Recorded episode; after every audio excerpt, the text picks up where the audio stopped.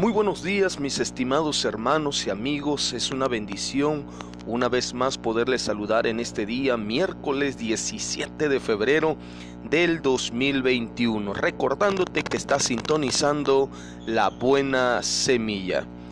Déjame compartirte el día de hoy esta preciosa reflexión y quiero leer el pasaje del libro de Salmos, capítulo 73, versículo 2, 3 y 28, que nos dice de la siguiente manera, en cuanto a mí, casi se deslizaron mis pies, por poco resbalaron mis pasos, porque tuve envidia de los arrogantes, viendo la prosperidad de los impíos. Pero en cuanto a mí, el acercarme a Dios es el bien.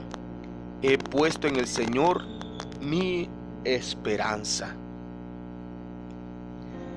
El tema del día de hoy lleva como título Las crisis. Parte 6, la irritación. El ejemplo de Salmos capítulo 73. Asap dirigía los cantos en la época del rey David. Era un creyente comprometido, pero pensaba que Dios reservaba tristezas y sufrimientos a los que temían mientras se los arrobaba a los orgullosos y a los malvados.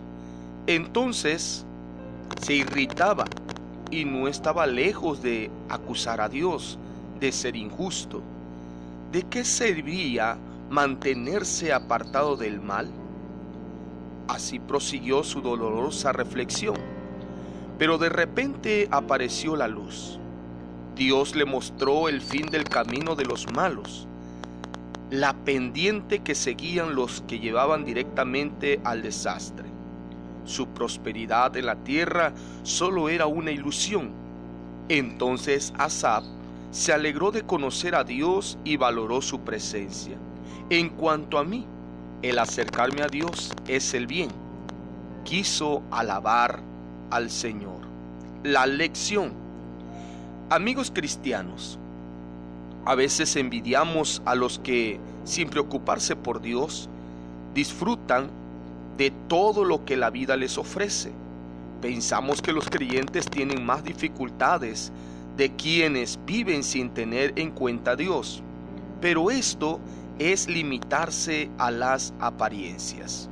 En realidad, los que no depositaron su confianza en Dios y se dejan llevar al mal, a menudo tienen que sufrir las consecuencias de sus actos, pero sobre todo un día serán juzgados por Dios.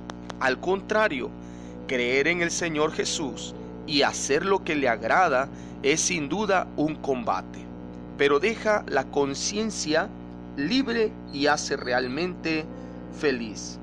Qué privilegio poder orar con confianza al Señor. La presencia de Dios es una fuente de gozo que solo el creyente conoce. Esta reflexión, esta reflexión continuará para el día de mañana y seguir disfrutando de la palabra del Señor. Dios te bendiga. Recibe un fuerte y caluroso abrazo de parte de la familia pastoral Betanzos Vázquez.